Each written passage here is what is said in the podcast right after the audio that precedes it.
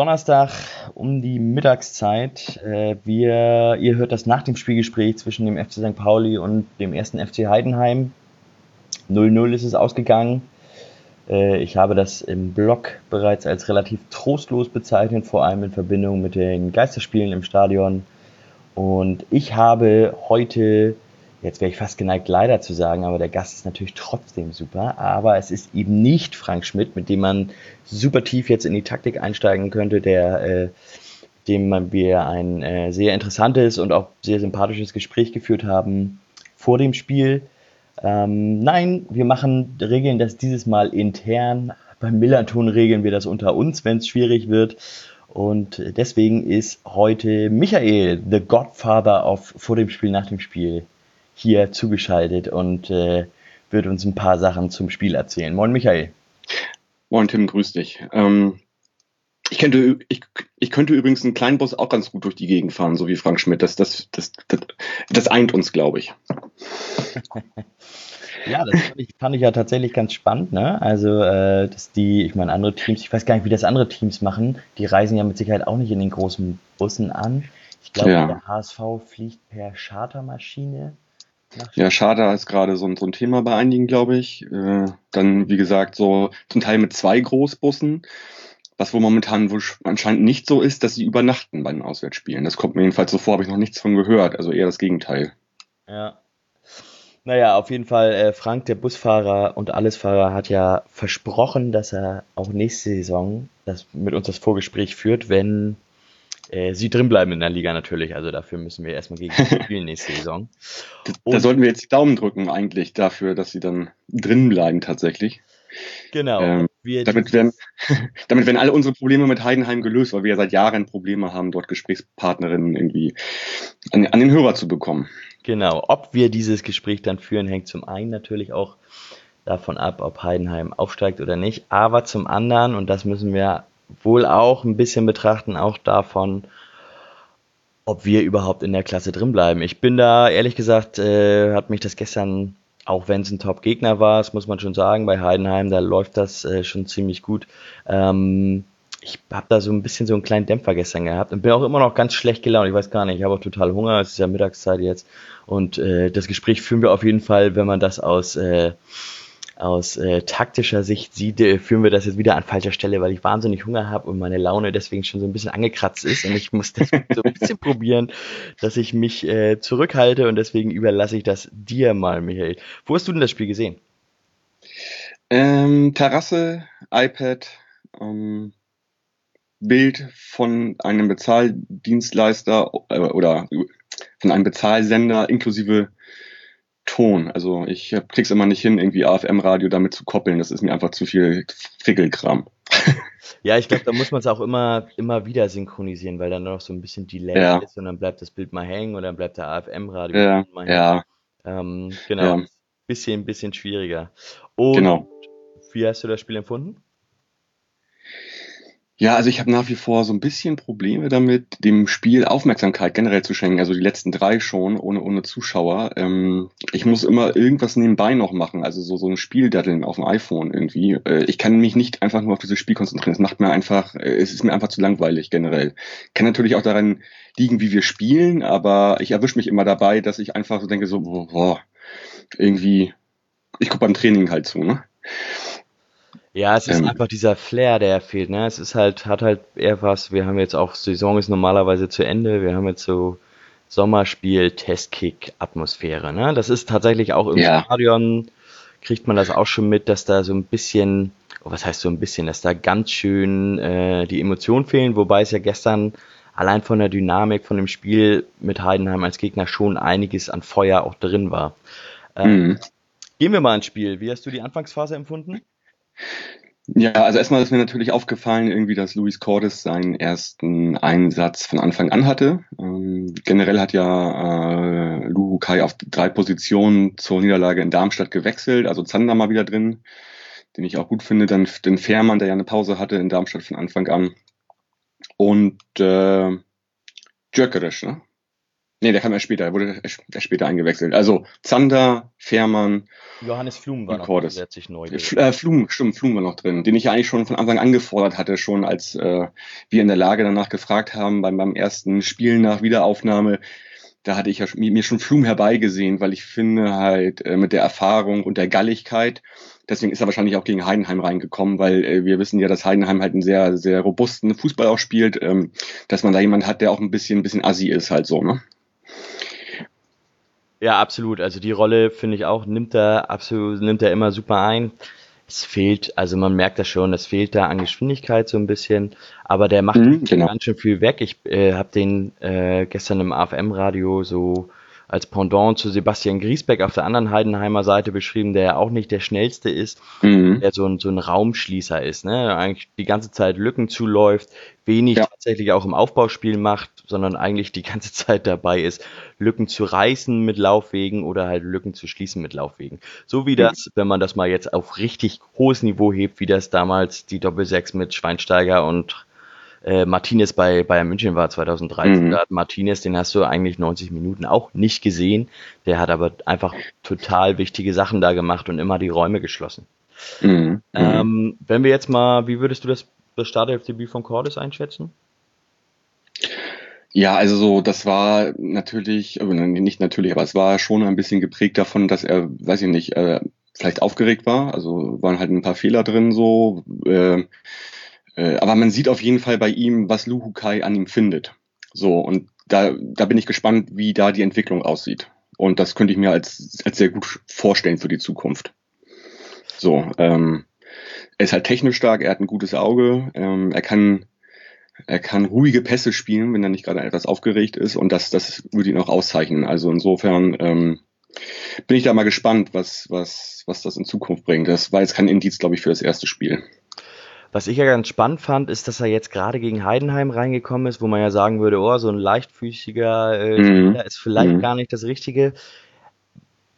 Ich hatte den Eindruck, dass das äh, ganz, dass Lukai den ganz bewusst da jetzt eingesetzt hat, weil er eben mit dem Rechtsverteidiger von Heidenheim, mit Marlon Busch, einen Gegenspieler hatte, der eher kompakt ist, ja, so ein richtiges Paket einfach und der zwar auf den ersten Metern da definitiv in der Dynamik mithalten kann, aber wenn Cordes dann mal richtig Tempo aufnimmt, Mhm. ist dann eben Mismatch für Heidenheim. Das gab's dann äh, vor allem in der ersten Halbzeit, gegen Ende der ersten Halbzeit gab's jetzt zwei, drei Situationen, wo das ganz deutlich geworden ist, wo Cordes einfach ein Wahnsinnstempo aufnehmen konnte und wenn er das erstmal aufgenommen hat, da konnte der Busch halt überhaupt nicht mithalten. Übrigens Mhm. die beiden Innenverteidiger nicht, äh, mit Mainka und, und Beermann, die ja Mhm. super stark sind. Ich finde vor allem den Mainka wahnsinnig gut, der viele Bälle da immer rauskriegt, irgendwie einfach gut antizipiert, aber dem eben auch die Geschwindigkeit fehlt. Deswegen habe ich auch verstanden, warum da eben Miyaichi vorne neben Fährmann agiert, weil der auch einfach dieses Tempo da reinbringt. Genau. Ein bisschen was durcheinander würfelt. Und tatsächlich halt auch jemand ist, der äh, aktiv in 1 zu 1 Situationen geht. Das machen ja heutzutage gar nicht mehr so viele Spieler. Finde ich. Genau. Wie hast du, du hast ihn schon erwähnt, äh, Luca Zander auf der anderen Seite empfunden als Flügelverteidiger? Ähm, also dafür, dass er jetzt sozusagen nicht so unbedingt äh, zur ersten Riege gehört hat, hat er das ziemlich gut gelöst, das ganze Spiel über. Das war nicht, ja, war, war alles, war alles ziemlich solide. Also das, das, das fand ich gut, sein Auftritt. Ich fand es eher ein bisschen, ich fand es eher ein bisschen merkwürdig, so die, vor allem in der ersten Halbzeit, er hat sich nachher gesteigert, dass Buballa so verfahren war oder fahrig war. Äh, viele Fehlpässe, ähm, langsam gewesen irgendwie so, also so keinen keinen guten Auftritt gehabt fand ich. Also, da ist ja, er hat ja irgendwie in den letzten in, in der Zeit unter Luhukai dann eine ganz andere Entwicklung genommen. Da war ich ein bisschen überrascht tatsächlich. Ja, ich fand persönlich, dass der, dass der Druck auf die Dreierkette von St. Pauli, der war schon enorm. Lawrence, Mhm. Lawrence hatte vor allem zu Beginn hat er enorme Probleme mit Tim Kleindienst gehabt, den Ja. Stürmer von Heidenheim, der auch einfach ein super Stürmer ist, das muss man ganz ehrlich Ja. sagen. Zwölf Tore gemacht bisher in der Saison und und äh, ich meine immerhin für drei Millionen wieder zurückgekommen von Freiburg. Äh, das ist jetzt, äh, das ist eher ein Spieler, der auch für mich äh, zwischen erster und zweiter Liga pendeln könnte, so, ne? Der ist irgendwie dazwischen. Auf jeden Fall. Ähm, und wenn wir den Spielverlauf uns jetzt mal so angucken, die erste halbe Stunde, da sind wir uns, glaube ich, einig, das geht schon relativ klar in Heidenheim, oder? Ja, also das geht an Heidenheim Und man hat halt da vor allem ihre, ihre Aggressivität gesehen, auch dieses, dieses Pressing. Ähm, das haben sie dann nochmal ganz kurz in zwei Aktionen nach der Halbzeit auch nochmal ordentlich gemacht. Da hat man das, da gab es eine Szene, wo man das sozusagen mustergültig sehen konnte. Aber das war ja auch schon das, was du besprochen hast und ja auch im Vorwege äh, angekündigt hast, wie, wie die Spielweise von denen ist. Also dieses, dieses kompakte, über Körper kommende und dieses, dieses sozusagen Pressing. So, da musst du halt gute Spieler hinten haben äh, inklusive Torwart, die irgendwie dann auch, wenn man halt den Ball vom Abwehrspieler zum Torwart hinaus oder hingibt, der dann einfach nicht, nicht nervös wird und entweder den langen Ball dann sucht oder den nächsten frei gewordenen Abwehrspieler wieder anspielt. Also da darf man halt nicht, nicht nervös werden bei dem äh, Stil, was Heidenheim spielt. Ne? Ja, absolut. Das äh, äh ist schon echt schwierig. Nürnberg hat das ja im, im letzten Heimspiel, haben die das ja auch gemacht, dass die eigentlich ziemlich straight draufgegangen sind die ganze Zeit auf die, auf die drei Innenverteidiger von St. Pauli im Spielaufbau. Ich fand, dass sie es diesmal ein bisschen besser gelöst haben. Ähm, das lag aber aus meiner Sicht dann auch eher daran, dass man zum Beispiel auch relativ viel über Luca Zander entwickeln konnte dann auch. Also dass der mhm. Spieler mit Luca Zander, letztes Mal war es ja Ryu Miyaichi, der dann doch noch ein bisschen offensiver stand als Zander und dass Zander diesmal so einen richtig klassischen Flügelverteidiger gespielt hat. Da konnte man einiges drüber entwickeln und das ist ja dann zum Ende der ersten Halbzeit, aber vor allem in der zweiten Halbzeit ist das irgendwie schon ein bisschen deutlicher geworden, dass die da dann Miyaichi, der da gern mal drauf ausgewichen ist auf die Seite, dass die da relativ viel entwickeln konnten. Also würden wir die Zeit mal sozusagen, also die Spielanteile pro Heidenheim würde ich fast so sagen, so bis zu dem Elfmeter, bis zu den Elfmeter-Situationen. Ja. Also ich hatte sogar in der ersten Viertelstunde hatte ich schon ein bisschen Angst tatsächlich. Da war das so, da, also Heidenheim war von Anfang an da und ähm, das hätte auch relativ schnell 1-0 für die ähm, stehen können. Und was das bedeutet, hast du ja auch schon mal vorgerechnet. Insofern war ich dann froh, dass wir erstmal die ersten 15 Minuten überstanden haben, nach Herzen ein bisschen abgenommen mit, mit dieser, mit dieser, mit diesem massiven Pressing halt auch, fand ich. Ja, ich meine, so gerade so ein massives hohes Pressing, das kannst du als Team halt nicht 90 Minuten durchziehen. Das geht nee. einfach nicht. Danach bist du, bist du over and out irgendwie. Das heißt, es musst du partiell einsetzen. Die haben es die ersten ja. 15 Minuten versucht und auch echt gut gemacht. Und da gab es mhm. viele Situationen, die kritisch waren, wenn da dann Bubala den nicht so sauber klärt oder, oder dann da die Fußspitze, was weiß ich, Leipertz oder Kleines mit der Fußspitze dann den Ball doch noch irgendwie weiterleiten kann zum Mitspieler. Mhm. Dann bin ich mhm. ziemlich sicher, dann hätte Heidenheim da mehrere Großchancen entwickeln können.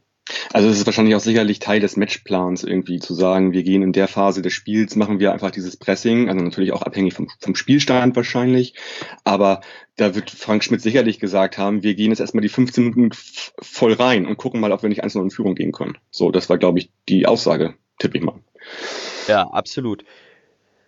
Ähm, wie würdest du dann die zweite Halbzeit einschätzen? Wollen wir nicht noch über den Elfmeter sprechen? Ach so, ja, stimmt. Ja, Elfmeter du. war ja im Grunde quasi eine spielentscheidende Szene. Also ich habe mit denen schon abgeschlossen eigentlich. Mit, ich, äh, ich, ich, ment, ich mental auch. ja, ja. war es für dich ein Elfmeter erstmal? Nein, von Anfang an nicht. Ich weiß auch nicht, was sich da Sky-Kommentatoren zusammenträumen ähm, und Schiedsrichter und Leute, die irgendwelche Videos beobachten. Für mich war klar, ganz klar kein Elfmeter. Er hat klar gesehen, dass er halt den Ball gespielt hat. Also, äh, äh, dass da überhaupt nicht die Entscheidung kam, sich das mal anzugucken, das hat mich so gewundert und das fand ich so unglaublich. Für mich war es dann letztendlich ausgleichende Gerechtigkeit, dass er den dann vorbeischießt. Äh, Leibharz, aber ähm, das war für mich kein Elfmeter. Also wie, wie hast du es denn gesehen? Hast, hast du eigentlich auch direkten Zugriff, wenn man sozusagen dann auch immer auf die Fernsehbilder so? Ja, ja, wir haben, wir haben Fernseher da oben stehen. Also wir können dann uns die Zeitlupe nochmal angucken. Für mich war es im ersten Moment, hatte ich auch diesen Impuls zu sagen, es ist kein Elfmeter. Ähm, ich glaube, der Video Assistant Referee hat sich nicht eingestellt, weil es keine klare Fehlentscheidung war. Ähm, mhm. Es ist so ein, äh, es ist so ein Mittelding irgendwie, weil man muss schon sagen, Niklas Dorsch, der macht das einfach wahnsinnig geschickt und stellt genau im richtigen Moment den Fuß rein und eben kurz mhm. bevor der Ball gespielt wird von Flum. Mhm. Muss man vielleicht dann auch schon sagen, ah, ob man da die Grätsche dann wirklich braucht. Klar, wenn er schießen will, dann brauchst du die Grätsche, aber ja. Also er musste ja mit der Grätsche agieren schon fast. Der war, der war, der war ja durch sozusagen. Und äh, man muss, also ich muss ganz ehrlich sagen, die große Kunst, und das hat er total gut gelöst, Flum, wie er dann den Ball meines Erachtens ja äh, ein Stück eher bekommt und, und das einfach, also mustergültig weg, weggehauen hat, den Ball. Also so. Ja, das natürlich irgendwie, vielleicht ist ihm da seine, seine weiß ich nicht, seine etwas langsames, äh, seine etwas langsame Attitüde im Weg gewesen, also gegen so, gegen so einen schnellen Spieler und deswegen sieht der Schiri das so. Für mich war es, wie gesagt, kein Elfmeter. Ja, entsprechend auch ausgleichende Gerechtigkeit. Ganz schön geschossener Elfmeter von Leibert. Ja, ey, ja, das ist ja aber auch, ich habe das nochmal zwei, dreimal gesehen in der Wiederholung. Er guckt halt wirklich die letzten Schritte nur auf äh, Himmelmann, um ihn zu irritieren oder um irgendwas in ihm auszulösen. Und das hat ihm einfach irgendwie, da hat er einfach das Tor aus dem, aus dem Blick verloren. Das, so sehe ich das. Muss man auch erstmal schaffen. Du. Ja, Genau. Also, wenn man mal überlegt, ich meine, wie wichtig eigentlich dieses Tor gewesen wäre für Heidenheim oder noch werden kann. Ne? Also, äh, möglicherweise hat sich Heidenheim da durch so einen, durch so einen laissez-fairen Elfmeter halt irgendwie komplett aus dem Aufstieg dann nachher verabschiedet da, ne? Ja, absolut möglich. Ähm, zweite Halbzeit kommen wir da ein bisschen stärker auf. Ähm, und zum Ende hin, wir sind zwar stärker aufgekommen, konnten das so ein bisschen ausgeglichener gestalten. Ich würde aber sagen, so die großen Chancen, die blieben dann erstmal aus. Das kam dann aber am Ende nochmal ganz dicke. Und zwar auf beiden Seiten. Ja. Genau, zwei, zwei, zwei große Aktionen gibt's da eigentlich. Ne? Also was mir nochmal aufgefallen ist halt so, wir hatten ja diesen ersten Viererwechsel äh, der Geschichte überhaupt sozusagen in Darmstadt. Äh, mit den Wechseln ist Lukai gewählt umgegangen. Hat dann halt ja Cortes rausgenommen, so Anfang der 60. um den Sturm tatsächlich auch ein bisschen, bisschen, ähm, bisschen zu erhöhen. Also einen zweiten Stürmer mit Jökerisch, also wenn man, oder sagen wir mal Halbstürmer reinzubringen. Und äh, auch dann in der 73. Tashi reinzubringen für Fährmann. Ich glaube, er hat halt gesehen, dass das halt mit Fährmann, also dass man vielleicht jemand braucht, der ein bisschen Unruhe vorne macht auch, ne?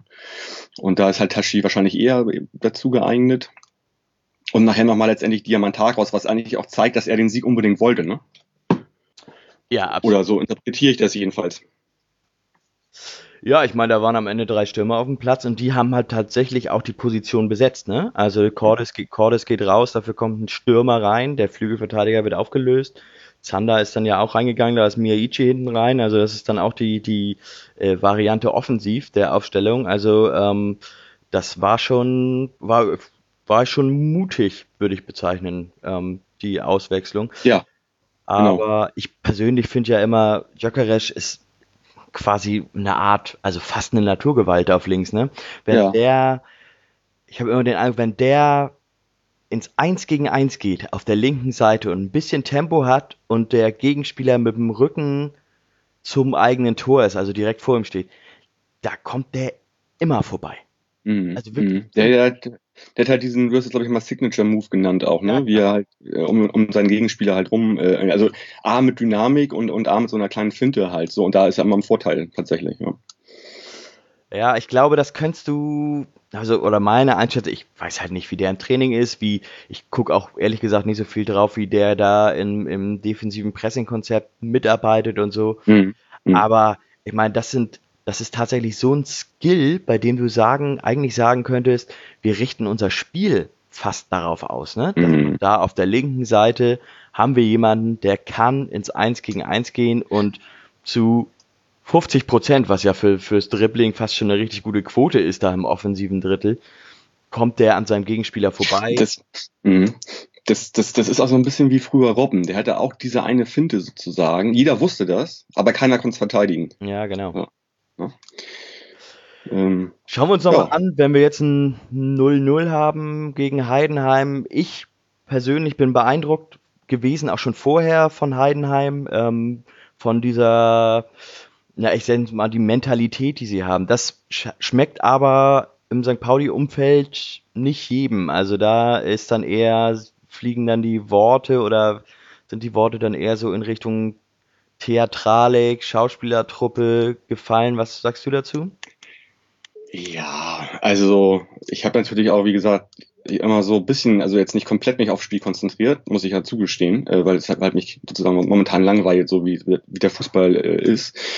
Aber das habe das hab ich schon viel schlimmer gesehen, muss ich ganz ehrlich sagen. Also ich erinnere nur an Düsseldorf früher. Ja. Oder was haben wir noch für Experten da gehabt? So, es gibt immer mal so eklige Mannschaften. Ich finde auch Aue immer total, was das angeht, doof. Also so, ja. so auch, auch, auch das Gehabe so von Mendel und so. Egal. Also da gibt es andere. Also ja, kann man so sehen, aber so, also ist mir jetzt nicht großartig aufgefallen, muss ich ganz ehrlich sagen. Da fand er uns ähm, äh, jemand hingewiesen auf Twitter, genau. Ja, aber Ich glaube, weiß ich gar nicht, wer war das, äh, der das hingewiesen hat. Egal. Auf jeden Fall fand ich es jetzt nicht so schlimm irgendwie. Ja, ich finde halt, also ich finde ehrlich gesagt, ähm, da ist dann die Frage, ist das, ist das scheiß Fußball oder ist es eine scheiß Art zu spielen oder ist es einfach nur clever? Ich ist auf jeden Fall eine erfolgreiche Art, sieht man ja bei Heidenheim. Genau, ich persönlich finde es clever und ich finde auch, das habe ich ja im Blog auch durchaus geschrieben, dass diese Mentalität, die eine Truppe wie Heidenheim an den Tag legt, das muss im Grunde der Grundkonsens sein. Ne? Also das ist die Basis, auf der du aufbaust und da, das ist die, also das ist quasi mhm. verpflichtend. Jedes Spiel, was du antrittst, musst du so antreten, auch mit der ja. Einstellung. Ne? Vor allem bei dieser Liga halt, die so eng ist und so weiter. Wenn du das hast, dann entscheiden sich die Spiele nachher ein bisschen darüber und halt über die Einzel Einzelaktionen. Aber das musst du mitbringen, sonst gehst du 0-4 unter zum Beispiel in Darmstadt. Ja, also deswegen habe ich mich auch massiv daran gestört, dass dann nach dem Spiel, ich meine, da, ich habe die PK dann gesehen, das legen dann die Journalisten, die legen das dann auch immer so ein bisschen ähm, rein in ihre Fragen, hat das Team jetzt die richtige Reaktion nach der Niederlage in Darmstadt gezeigt? Ich finde aber, dass es damit vielen einfach gemacht wird. Ähm, und jetzt merke ich auch wieder meinen knurrenden Magen und jetzt fange ich an, mich auszukotzen. Mich nervt das so dermaßen, dass sich Leute, also abfeiern ist ja das falsche Wort, aber doch dann sagen, ja, wir haben ein gutes Spiel gemacht, wir haben eine Reaktion gezeigt auf das 0-4 in Darmstadt. Und diese Reaktion, was Sie als Reaktion bezeichnen, das ist mhm. für mich ja genau das, was wir gerade besprochen haben, was was Grundkonsens sein muss, ja, genau, um in der zweiten genau. Liga zu bestehen. Du kannst, ja. darunter geht es einfach nicht. Dann verlierst du eben 0-4 in Darmstadt. Und dann, wenn du es dann wieder zeigst und wieder auf das Level spielst, dann spielst du 0-0 gegen Heidenheim zu Hause. Hättest du gewinnen können, hättest du verlieren können. Aber das ist eben schon mal also das ist das Normallevel, was du halten musst, um in der zweiten Liga erfolgreich Fußball zu spielen. Und da zu sagen, ja, ja es war klasse, wir haben eine Reaktion gezeigt, das reicht einfach nicht. Und da also, rege ich mich klar, das, immer noch drüber auf. Ja, glaube ich. Das ist ja auch so, man sieht halt, also bei Heidenheim, ähm, da ist das ja eigentlich in jedem Spiel so. Und das heißt, es ist schon Teil der DNA eines jeden Spielers. Und das ist es halt bei uns nicht. Also genau, wenn man halt diese, diese Aussagen bemüht, heißt das ja, dass ich das nicht jedes Mal quasi abrufe. So. Wenn wir mal beim, wenn wir mal beim, was nicht, puren Ergebnis bleiben, muss man natürlich sagen, ja, wir haben diesmal nicht vier Gegentore bekommen. Hm? Nämlich keins. Oder wie Mike gesagt hat, kein, kein, keine, kein Gegentor durch Ecke und keine Elfmeter, ne? Oder durch Elfmeter. So. Was aber auch hier steht, wir haben seit der Wiederaufnahme der zweiten Liga ein Tor geschossen in drei Spielen. Das ist natürlich ein Problem. So, ähm, klar, nach dem 0-4 in Darmstadt würde ich auch erstmal irgendwie darauf achten, dass ich die Abwehr ein bisschen stabilisiere und natürlich äh, auch natürlich auf den Gegner eingehe. Und da kann man dann natürlich mit Heidenheim ein starker Gegner. Insofern ist das, würde ich das schon mal erstmal als Erfolg verbuchen tatsächlich. Jetzt müssen wir wieder über die Konstanz dann auch irgendwie vorne natürlich Chancen kreieren, die uns dazu äh, bringen, auch wieder dann auch Tore zu schießen. Sonst wird es auch schwierig, ne, ohne dieses Tore schießen. Ja, Absolut. Da, äh, wenn wir den Blick gern Wochenende richten, das werdet ihr dann im, vor dem Spielgespräch zu, zum Spiel am Wochenende gegen die KSC hören. Mhm. Das ist Diesmal mit Winnie Schäfer, ne? Oder meinst du, meinst du nicht, dass Janik das toppen will mit Frank Schmidt? Womöglich, ja, wer weiß. nee, weiß ich nicht, bestimmt nicht. Aber vielleicht ist das ja nochmal eine Option, dass man, wir haben ja jetzt gesehen, wenn man Pressestellen lange genug penetriert, dass man dann eventuell Erfolg hat irgendwann. Vielleicht versuchen wir das mal ab und zu mal, wenn wir denken, dass das, das könnte was Nettes werden. Ja, wir haben ja, ich habe ja auch nur eineinhalb Jahre daran gearbeitet. genau. dass wir Frank Schmidt endlich kriegen. Ja, aber ähm, das ist schon enorm wichtig, ne? wenn man sich die Punktekonstellation auch anguckt ähm, KSC ja. auf dem Relegationsplatz und dann ist es mit dem Sieg sind das, oh jetzt muss ich genau gucken, also sind es glaube ich nur noch zwei Punkte oder drei Punkte, die man Vorsprung hat. Ähm, wenn, wenn man verlieren würde beim KSC. Und der KSC, muss man auch dazu sagen, die sind gut aus der Corona-Pause gekommen. Mhm. Die spielen auch tatsächlich, die sind tatsächlich nicht mehr dann ganz so. Die hatten ja auch mit einem 2-0 begonnen, 2-0 Sieg gegen Darmstadt, die ja nun gerade irgendwie einen Lauf haben. So. Genau, Darmstadt Rückrunden erster tatsächlich. Ja, obwohl sie zwar nur beim KSC verloren haben. Genau, so. also das wird nicht einfach, aber das hören wir uns dann alles im, vor dem Spielgespräch zum KSC an. Michael, dein Schlusswort zum 0-0 in Heidenheim. Äh, mein Schlusswort. Ja, abhaken, Karlsruhe ist jetzt wichtiger. Ähm, also wirklich tatsächlich, also wenn wir da mit einem Sieg rausgehen, dann haben wir ganz viel erreicht für die Saison, glaube ich. Also das, das könnte das dann halt auch, auch schon gewesen sein, so halbwegs. Und ähm, ansonsten, ja, fand ich übrigens noch, was, was ich nochmal anfügen wollte, die Geschichte von Frank Schmidt äh, vor dem Spielgespräch mit dem Bus halt total cool irgendwie, dass er da seine Spieler durch die Gegend äh, fährt. So hat mich so ein bisschen an, an, an Bruce Dickinson von, von Iron Maiden erinnert, der ja äh, damals eine Tour gemacht hat, wo er den eigenen Flieger geflogen hat als Sänger. Und äh, das halt irgendwie auch so ein, so ein Spirit ist, der, der natürlich auch gut zu Heidenheim passt. Also der, der Trainer ja. kümmert sich persönlich. Ich würde mich auch echt mal fragen, also die sind ja auch zurückgefahren. Also der war siebeneinhalb Stunden am Steuer hin und ist dann nach dem Spiel nochmal siebeneinhalb Stunden zurückgefahren. Also Wahnsinn. So. Ja, da bin ich mir nicht sicher. Also es ist ja aus allein aus regenerativer Sicht ist das echt fies, wenn du nach so einem Fußballspiel ähm, dich dann siebeneinhalb Stunden oder acht Stunden in so einen Kleinbus setzt. Also so sitzen zur Regeneration ist ja immer, da redet ja jeder Sportwissenschaftler von ab.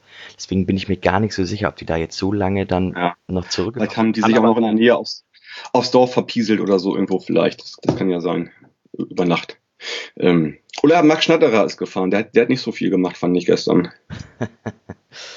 ja, der, äh, ist ja quasi schon sowas wie ein Co-Trainer da eigentlich, ne? Also. Ja, obwohl man natürlich sagen muss, die eine Chance, die sie da hatten, in der 88. Ne? Die hat er mustergültig vorbereitet, wo Himmelmann wirklich sauber pariert, irgendwie diesen Kopfball, das war Schnatterer die Vorlage, ne? Ja. So, und dann im Gegenzug, um das auch nochmal kurz nochmal zu erwähnen, diese Lawrence-Geschichte, ne? Da wäre auch, hätte auch wieder keiner was gesagt, wenn wir das Ding 1-0 gewonnen hätten. Das war wirklich sauknapp, ne? Den habe ich auch schon drin gesehen.